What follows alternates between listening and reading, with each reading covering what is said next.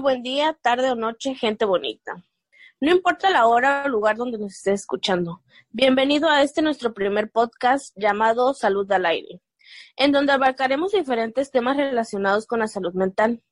Les saludo a su amiga y anfitriona Cassandra Rodríguez, licenciada en enfermería, junto con mi compañera Aniela Martínez de la misma licenciatura. Antes de empezar, cuéntame, licenciada Aniela, ¿cómo está el día de hoy? ¿Cómo la trata esa cuarentena? Hola, ¿qué tal? Soy su amiga Aniela Martínez, licenciada en enfermería. Es un gusto poder estar aquí con ustedes compartiendo contenido interesante. Pues fíjate que el día de hoy estoy bien, estoy muy feliz de estar aquí, como dije, compartiendo este contenido. Este, bueno, eh, como me trata la cuarentena, pues creo que a todos nos está tratando por igual. Es una situación delicada y difícil, pero pues hay que acoplarnos a lo que es nuestra nueva normalidad, que es usar literalmente siempre cada que salimos el cubrebocas, estar este, con su gel antibacterial en, las bols en, la, en la bolsa, en los bolsillos y este, respetar más que nada lo que es la sana distancia. Así es, mi estimada Daniela. No queda de otra que adaptarse a esta que es la nueva normalidad, con su sana distancia, usando cubrebocas en todo momento y tratando de no salir si no es necesario, pues ya que muchas personas viven con adultos mayores y ellos son los que se ven más afectados. Bueno, por ser nuestro primer podcast, hoy estaremos charlando acerca del TOC, que a mi parecer es muy interesante, ya que hay muchas cosas que no sabemos de dicho trastorno y quizá lo podamos hasta padecer. Primero que nada, debemos entender qué es salud. La salud es un estado de completo bienestar físico, mental y social. Claramente no es solo la ausencia de afecciones o enfermedades. es mi estimada Cassandra, pero por otro lado debemos entender lo que es enfermedad mental. Bueno, las enfermedades o trastornos mentales son afecciones que impactan el pensamiento de la persona, los sentimientos, el estado de ánimo y el comportamiento. Pueden ser ocasionales o duraderas, que pueden llegar a ser crónicas pueden también afectar lo que es la capacidad de relacionarse con las demás personas y, el función del día a día, la función del día a día. Bueno, sin mucho preámbulo, hoy tendremos una invitada que nos relatará un poco de lo que han vivido con este trastorno como experiencia personal, algo que, que contaremos con dos invitadas estrellas que serán las especialistas, la licenciada en enfermería Alma Saúd y la licenciada Jocelyn Valencia, las cuales nos documentarán más sobre dicha enfermedad para conocerla más a fondo. Bueno, licenciada, yo tengo una idea de lo que es esta enfermedad, pero dígame usted, este, ¿podría aclararme qué es el TOC? Hola, ¿qué tal? Este, bueno, yo soy la licenciada en enfermería Alma Saúd. Pues primero que nada quisiera agradecerle y es un placer estar aquí con ustedes por esta invitación a este nuevo podcast, en el cual será informativo eh, para ustedes y al público en general. Eh, les platicaré acerca del significado de las siglas del TOC. ¿Qué es? Es, pues, es el trastorno obsesivo compulsivo. ¿Cómo se caracteriza este trastorno? Este, por pensamientos, impulsos o imágenes recurrentes, que ya pueden ser persistentes y de igual manera, pues, son no deseados e intrusivos, en el cual son unos actos mentales. Eh, más que nada, también estos pacientes se sienten impulsados a hacer esas compulsiones a fin de disminuir o evitar la ansiedad. Bueno, de igual manera, este, les voy a dar a conocer lo que son algunos signos y síntomas de este trastorno en el cual se basa lo que son las obsesiones. ¿Qué son las obsesiones? Pues son los pensamientos e impulsos de imágenes que son repetitivas y pueden provocar una angustia y ansiedad, como mayormente lo estamos poniendo aquí este, en este podcast. Eh, pues es el temor en el cual el personaje, no sé si han visto la película de Mejor Imposible, aquí nos maneja lo que es caracterizado, lo que es la, el trastorno y nos dice muy bien estructurado cada, cada este, signo y síntoma que él padece. Eh, por ejemplo, lo que es el temor a la contaminación en la sociedad. Eh, ellos tienen temor, ¿no? Por contagiarse, al igual pues tienen dudas al momento si cerraron la puerta o no la cerraron. Esto provoca lo que es un estrés, ¿no? De igual manera, lo que son los objetos que pues a lo mejor están mal colocados, ellos cuentan también los objetos.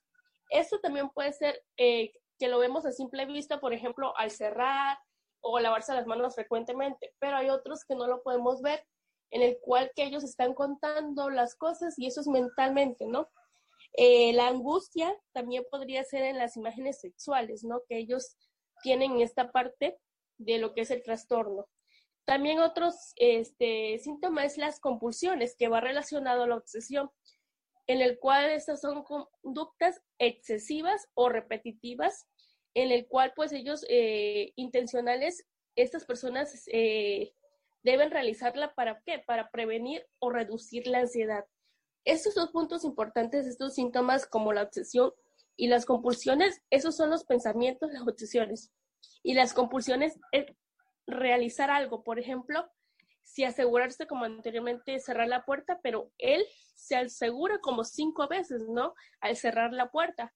De igual manera, este, a la seguridad y al peligro, por ejemplo, ellos no pueden pisar, este, les da como, toman una precaución al momento de pisar una grieta o una línea en, no sé, la calle, pues ellos no lo pueden hacer. Entonces, eso viene a lo que es un, a prevenir pues la ansiedad que ellos tienen, ¿no? Este patrón o este orden también altera lo que es la parte em, social y personal eh, del, del, paciente que lo padece, ¿no? Porque a veces también el ámbito laboral puede perjudicar, ¿no? De que está acomodando las cosas y ciertas cosas de lo que es el ámbito de, de su trabajo. También de igual manera lo que es este, las rutinas que ellos van realizando, ¿no? De hecho, algunos nos hemos dado cuenta que a veces, pues claro, cerramos la puerta pues para seguridad, pero a veces se nos olvida de que estamos cerrando, que habíamos cerrado la puerta y vamos a comprobar, pero ya llega un dado donde este trastorno ya se vuelve más, este, más a reducir, ¿no? De que ya voy a ir a cerrar la puerta y voy a volver a ir, o sea, tienen el miedo de que les pueda pasar algo, ¿no? Y esto más que nada, pues provoca lo que es la ansiedad y pues más que nada se da por el estrés, ¿no? Fíjese que sí, licenciada Alma. Es muy interesante esa película. Yo la vi hace apenas literalmente una semana, creo, si no mal recuerdo, sí, una semana. Pero lo que más destacaba de esa persona, del protagonista, y lo que más llamaba la me, me llamó la atención es que se lavaba frecuentemente las manos con agua hirviendo y no dejaba que nadie más lo tocara y tenía estantes llenos de jabón.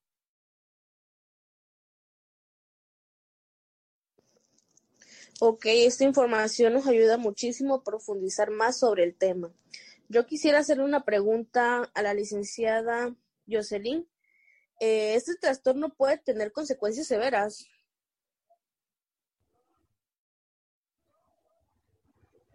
Mira, más que nada, este, se da este en los, en los mayormente se dan los individuos que pasan en suicidas que es lo que más comúnmente suele pasar. Ok, licenciada, y dígame, ¿en, ¿desde qué rango de edad se puede presentar o existe algún límite de, de, de tiempo así? La valencia sería en una edad media entre los 19 y 35 años.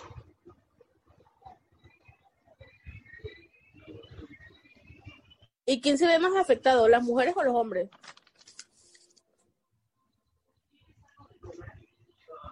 Em, pues son afectados los hombres, el 25%. Y se entiende que desde los 14 años o hasta los 10 años, este puede ser probablemente por violencia y a otra atención o a otra circunstancia que hayan tenido en el pasado. Entonces, ¿con quién se recomendaría ir si la persona detecta o cree tener alguno de estos síntomas? Lo que más se recomienda es que lleven a su familiar o al paciente al centro de salud más cercano, en lo que es en el área de psicología, y ahí mismo le realicen lo que es un diagnóstico, que es una anemesis para recolectar todos los datos y determinar si realmente tiene este tipo de trastorno. Bueno, pues como vimos, este tema es muy interesante.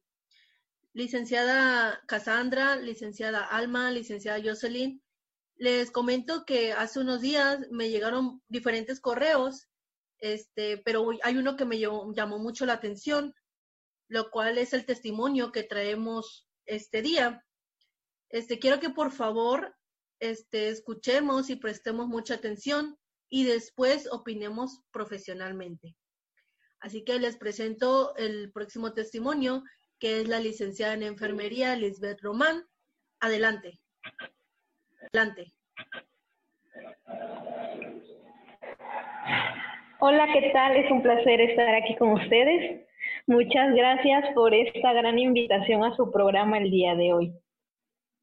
De igual manera, es un gusto poder compartirles mi experiencia personal sobre este tema muy importante que algunas personas vivimos y no nos damos cuenta que lo padecemos. Muy bien, pues me presento. Yo soy la licenciada en enfermería Lisbeth Roma Hernández. Tengo 30 años. Radico en la ciudad de Coatzacoalcos y actualmente trabajo en el Instituto Mexicano de Seguro Social número 36. Estoy diagnosticada con el trastorno obsesivo compulsivo y bien a lo largo de mi vida cotidiana y profesional, la responsabilidad, el miedo, me han acompañado a lo largo de mi vida y sin poder evitarlo me han llevado a realizar, a realizar comportamientos que jamás hubiera imaginado. Si en este momento alguien me preguntara cómo me defino como persona, respondería que siempre trato de tener el control para no ser vulnerable ante los demás. El ser, el ser ordenada me ayuda a prevenir cualquier tipo de amenaza que pueda estar fuera de mi control. Soy perfeccionista, Siempre he dicho que los errores, por muy pequeños que sean, pueden traer consecuencias negativas. Por lo que trato de no cometerlos o corregirlos por lo que no pueda suceder. Eh, sé que muchos en este momento dirán que cierto de mis pensamientos que tengo son irracionales o excesivos, pero si no los controlo tengo miedo de poder llevarlos a cabo o que les pueda suceder algo a mi familia o a los que me rodean. Siempre trato de hacer algo al respecto para neutralizar o prevenir cualquier tipo de amenaza que esté a mi alcance. Y bien, a lo largo de estos años reconozco que he tenido mejores y peores momentos, pero ha sido en estos últimos cuando se ha convertido en una pesadilla para mí, hasta el punto de afectar a mi familia, eh, mi ambiente social y laboral. Desde mis 14 años me gustaba mucho leer y bien si yo no entendía alguna frase o palabra que ya que estuviera al final o al principio del libro, tenía que volver a leer el capítulo entero para sentirme segura y que lo que estuviera buscando lo entendiera perfectamente. Eh, otra cuestión, cuando estudiaba, en momentos de exámenes, siempre tenía que llevar tres bolígrafos. Esto lo hacía por miedo a que se me perdiera uno o los demás y no poder realizar mi examen. Y por supuesto, eh, tanto en mi habitación como en mi casa actual siempre está y ha estado todo ordenado al milímetro como yo quiero hasta el punto de que no puedo ir a la cama si no está todo acomodado simétricamente en el lugar que yo quiero. A mis 22 años comencé a lavarme las manos tantas veces. Era una extraña obsesión con la limpieza que comencé a tener hasta el punto de llegar a tener ensangrentadas las manos de tanto lavarlas. Y pues hasta Realmente a mis 30 años me cuesta deshacerme de cualquier tipo de objeto, ropa o cualquier otra cosa por si pudiera utilizarlo en algún futuro. Eh, varias de, estas obsesiones y compulsiones aún siguen presentes en mi vida, aunque no de igual manera. Con el tiempo he tomado terapia y he sabido controlarme un poco más y podré sobrellevar un poco este trastorno que me persigue día a día. en mi vida laboral en el hospital ha sido un tanto difícil. Eh, meses atrás tuve que dejar el hospital un tiempo, ya que la obsesión a la limpieza de alguno de mis procedimientos, mis pacientes, hasta la misma área hospitalaria donde me encontraba era extremadamente, eh, puesto que comencé a afectar mi persona y a los que me rodeaban. Ya no, ya no podía con más estrés de tanto preocuparme de lo que pasaba a mi alrededor. Afortunadamente comencé mis terapias y me han ayudado bastante a sobrellevar mi trabajo y mi vida cotidiana día a día sin afectar a terceras personas. Eh, y pues espero que este testimonio que, que les di pues les pueda ayudar, ayudar a reflexionar a muchas personas que sin saberlo presentan alguno de estos síntomas y no saben que padecen este tipo de trastornos, porque es la verdad una lucha constante que se tiene contigo mismo. Bueno, muy interesante testimonio que nos deja con un buen sabor de boca. También, por otra parte, es muy interesante cómo se puede utilizar como un pro en nuestra área, donde manejamos la limpieza y es ahí donde nos puede beneficiar. Claro, ya con un debido tratamiento para poder llevar a cabo nuestro trabajo. Así es, licenciada Cassandra. Esto del trastorno obsesivo compulsivo es de suma importancia para todo público, ya que algunos no tienen el conocimiento de dichos trastornos mentales. Bueno, este sí es muy importante que todo el público tenga noción de estos trastornos para que se informen y cualquier cosa que tengan este un padecimiento o creen tener algún trastorno puedan acudir al centro de ayuda más cercano y así poder eh, conocer las características de este trastorno y los síntomas. Así es, mi estimada licenciada. Y pues también sabemos que el detectar el trastorno a tiempo y tener los cuidados correspondientes en enfermería les darán al paciente un estilo de vida más sano en su salud mental.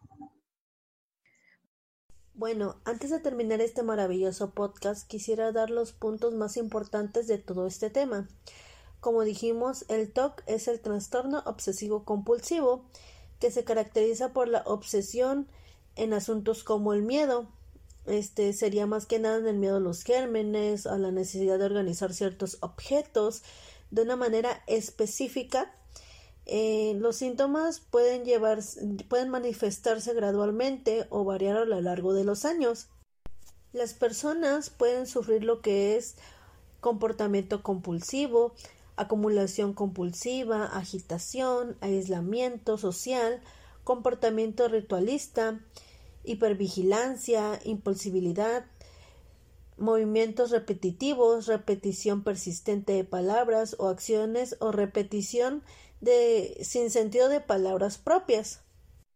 En su estado de ánimo va a recalcar mucho lo que es la ansiedad, el ataque de pánico, culpa o el temor. Bueno, el mejor tratamiento que se le puede dar a lo que es el trastorno obsesivo compulsivo consiste en el cuidado personal y terapia. Y los especialistas en este tipo de casos sería el psicólogo clínico o el psiquiatra. Cabe recargar que si bien este, esta enfermedad no tiene cura, más, sin embargo, tiene lo que es un tratamiento. Requiere lo que es un diagnóstico médico y puede durar años o toda la vida. Como dato curioso, al parecer está acompañado de enfermedades.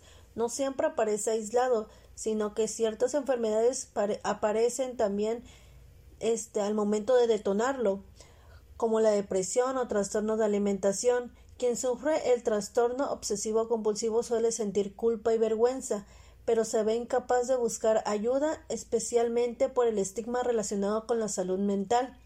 Ciertas series o películas han contribuido a su normalización, pero siempre desde el, desde el humor, creando cierto desconocimiento con rasgos que la enfermedad también conlleva una enfermedad que afecta a famosos y no famosos, pero que interfiere con el bienestar y la vida cotidiana.